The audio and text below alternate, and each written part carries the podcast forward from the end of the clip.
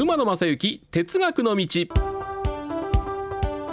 こんにちは皆さん。NBS アナウンサー馬野正幸です、えー、節目の20回目を迎えました馬野正幸哲学の道、えー、毎週毎週更新をしてますけども皆さんお楽しみいただいてるでしょうか？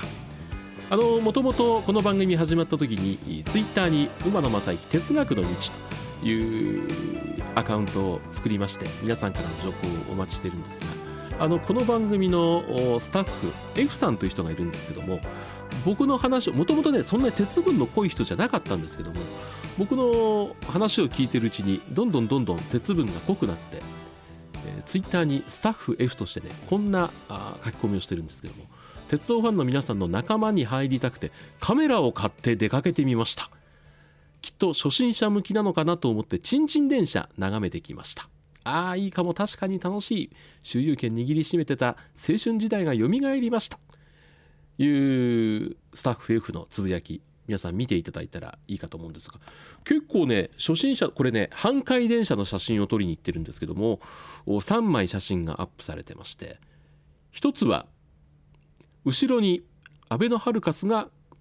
そびえ立ってる。その前に路面電車が走ってる。であのこれがね真正面から撮らずにですねちょっとカーブをしているところで撮ってますんで真正面じゃなくて横も映ってるというこれなかなかセンスあるんじゃないかなというふうに思います。これもう一枚はこれどこで住吉大社の前ですかね、えー、木が生い茂っててその横の電停に電車が止まってる。それからもう一つあこれもね住吉大社のとこですね。これは天王寺から来る列車とそれから恵比寿町から来る電車が合流するこれ住吉大社の手前のところで撮ってる。なかなかねこの写真撮るポイントもいいですよね。スタッフ F さん、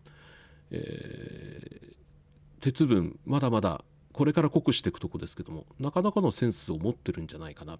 でこれ鉄道ファンがとしてね面白いのがあの今のはですね、えー、ツイッター馬野正樹哲学の道の7月22日の午後アップしている情報ですんで皆さん見ていただけたらいいかなというふうに思います。これを見て鉄道ファンというのは負けず嫌いですんで、えー、人の撮った写真を見ますと俺のも見てくれっていう気持ちになりますんで、えー、これはねトラベラー北海道さんがねすぐに返信をしてくれまして今度はね、えー、札幌市の市電たぬき工事電停にて撮影という写真を送ってくださいましたんでね。これこの哲学の道のツイッターに、えー、皆さんが自慢の写真を投稿していただくとですねどんどんどんどん俺も俺も負けてなるものかという写真がアップされていくと思いますんでね、えー、ここで今回はお話をするネタに私もそのネタの元になった写真を撮ってきてますんでアップしようと思ってますんでちょっと皆さんからいろんな写真を送っていただけたらいいかなというふうに思います。さあ20回目を迎えました哲学の道。今回のテーマはこちらでいこうと思います。電車の方向幕。方向幕。鉄道ファンの方分かりますよね、えー、列車の前面にある行き先を表示する幕式のもの。これを方向幕と言ってますけどもあのもともとはあのサボ方向板古い方はねあの記憶にあると思いますけどそういう行き先表示がぐるぐるぐるぐる回転するんじゃなくて列車の正面に行き先を書いた板をね取り付けてた。阪急なんかは結構遅くまでそれを使ってたりしたんですけどもね阪神も結構遅く関西の鉄道会社の方があそれを使ってる時期は非常に長かったんですけどもこれね楽しみがありまして例えば駅で梅田行きの電車が到着しました。折り返します、えー、それひっくり返すと宝塚行きになってたりとか、えー、裏表ですから、えー、違う行き先だったらそれを掛け替える。で駅のホームの端に行きますとそのいろんな行き先がのパターンがあるその方向板サボっていうのがいっぱい置いてあったりしたの。覚えてる方いらっしゃいます？これ見るのが楽しみでしてね。で今は使ってないんだけどもかつて使ってた方向板を駅にずっと飾ってあるっていうところがあるんですね。これ富山地方鉄道の電鉄富山駅に行きますとかつて使ってたいろんな方向板がいっぱい並んでるんです。あこれね何年か前に取材に行ってきた時に僕写真撮りましたんでこれもね是非えどっかでアップできたらいいかなというふうに思うんですけども。ただこの方向板というのはやっぱり列車の中央にありますとちょっとホームから止まってる電車ですけどもホームから身を乗り出して係員の方がそれ掛け替えなきゃいけない。であのこれ結構ね方向板板って言いましたけど木じゃなくてあの鋼鉄でできてたりする薄い、まあ、鉄の板でできたりするものもありまして重かったりするんで結構取り替え作業っていうのがまあ危険とは言わないけども安全でもない雨の日は下に電車に足かけるとか滑ったりとかしますんでいうことでまあそれとまあ技術の発展なのでさっき言ったように膜式の方向膜というのが主流になってきました。これはあの各電車ダイヤが決まりますと何行きの電車何行きの電車1日に走る行き先のパターンというのは当然出てきますんで、えー、その全てが網羅されたあ行き先があるんですけどもねこれ楽しみはですね終着駅に着きますと係員の方が最初のは手動ですよね、えー、ハンドルをぐるぐるぐるぐる回してその行き先を変えるんですよ。そうすると例えばうん阪急の神戸線だったら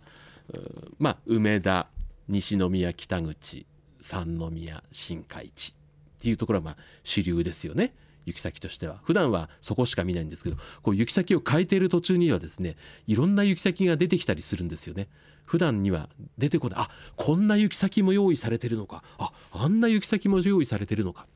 ということでこれを見るのが非常に楽しみだった。ファンの方多いと思います。ただ最近はこれもう手動で変えるっていうのはほとんど姿を消しましてあの前面だけじゃなくて横のサイドにもサイド側にも種別と行き先がついてるのがあります。これ例えば8両編成で8両全部係員が変えて移動するのは大変なんで、えー、各社一斉に指令をして、えー、電気で電動で行き先が変わるようになりましたんで、えー、これね一つ弊害があるんですよ。さっき言ったようにハンドル手回しで、えー、人力で変えてる時っていうのは走行中変えられませんので駅の停車中に変えるのを見られたんですよ。だからレアな行き先とか。だ例えばそう変えてる途中に写真を撮るんですよ。そうするとレアな行き先の列車があたかも走ってるような写真が撮れる。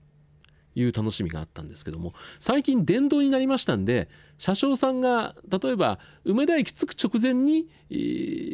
変更のボタンを押すと走行中に変わるんですよね。だから駅で見ることができなくなった。ところがですよ。私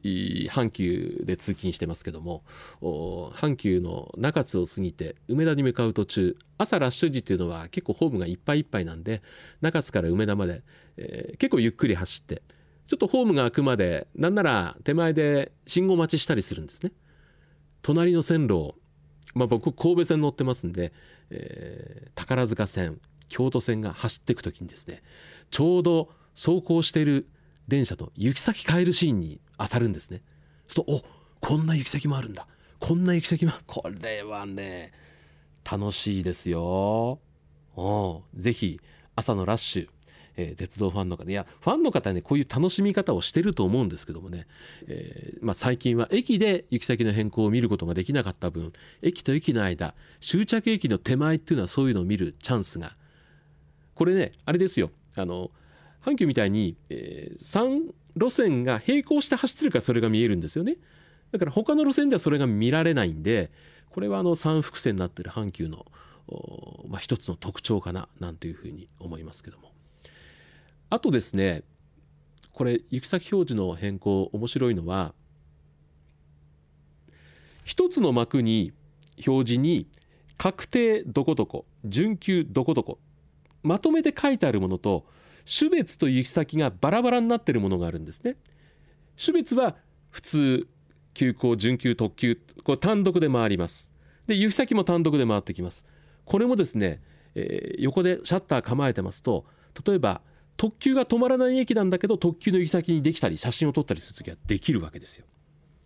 あの阪急に仁川という駅がありまして、えー、今ちょっとこのコロナで、えー、競馬場も人数制限してますんで、えー、競馬が終わった後の仁川からあ梅田までの臨時特急の運転はないんですけどもこの臨時特、えー、臨時急行の運転はないんですけどもこの競馬開催時の臨時急行が運転されていた時西宮北口から改装されてきた列車が仁川駅の先ちょうどあの左手に池があるんですけどその前に折り返しの引き上げ線があるんですね。そこに入ってから臨時急行梅田という行き先に変えるんですけどもこれ正面から見てるとですね列車種別と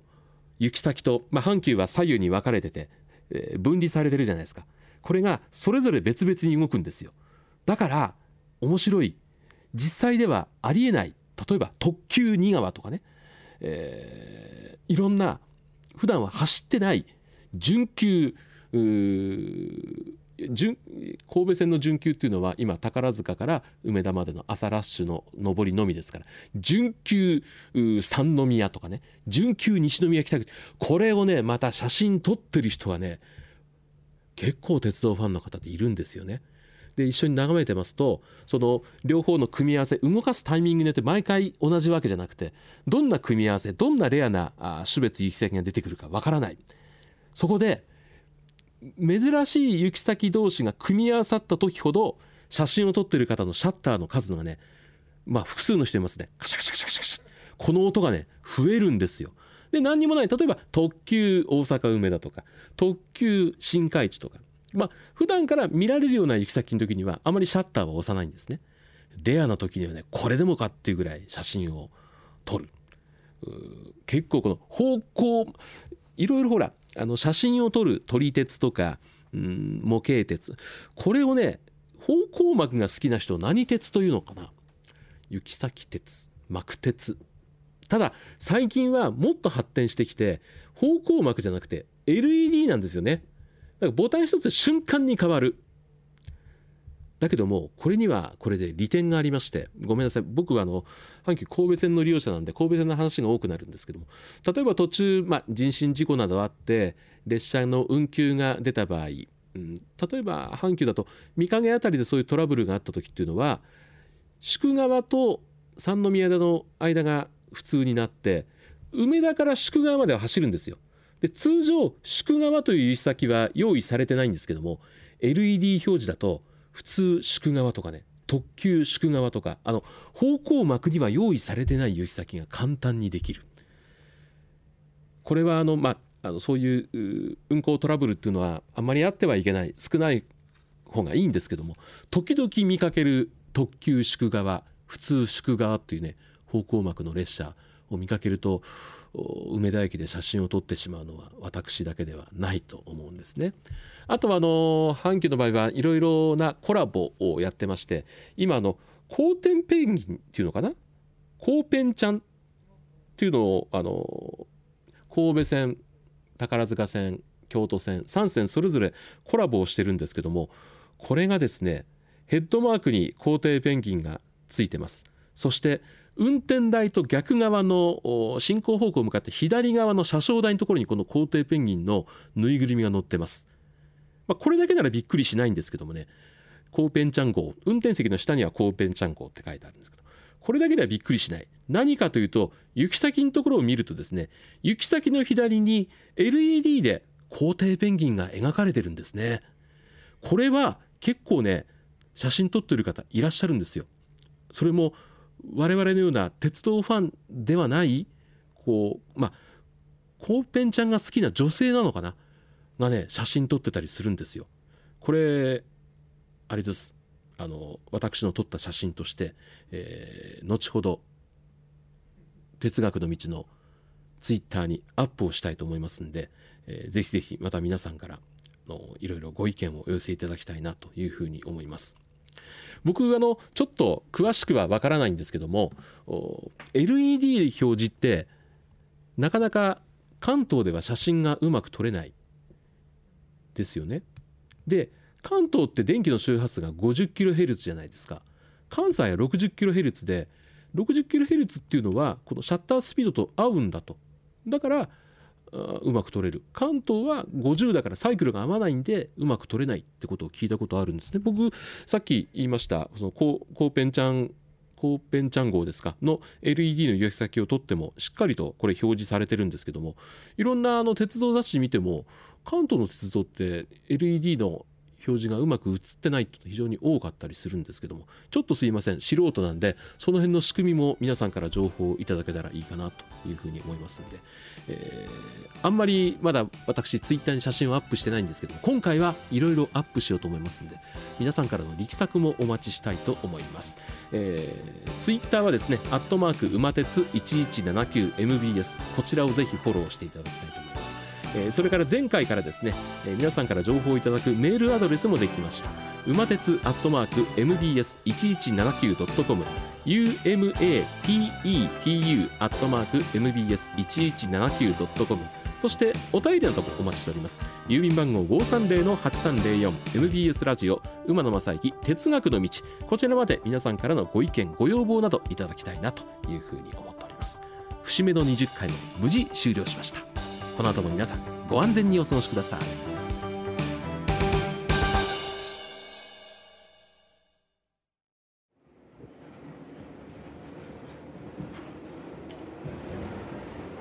皆様本日は馬鉄にご乗車いただきまして誠にありがとうございます。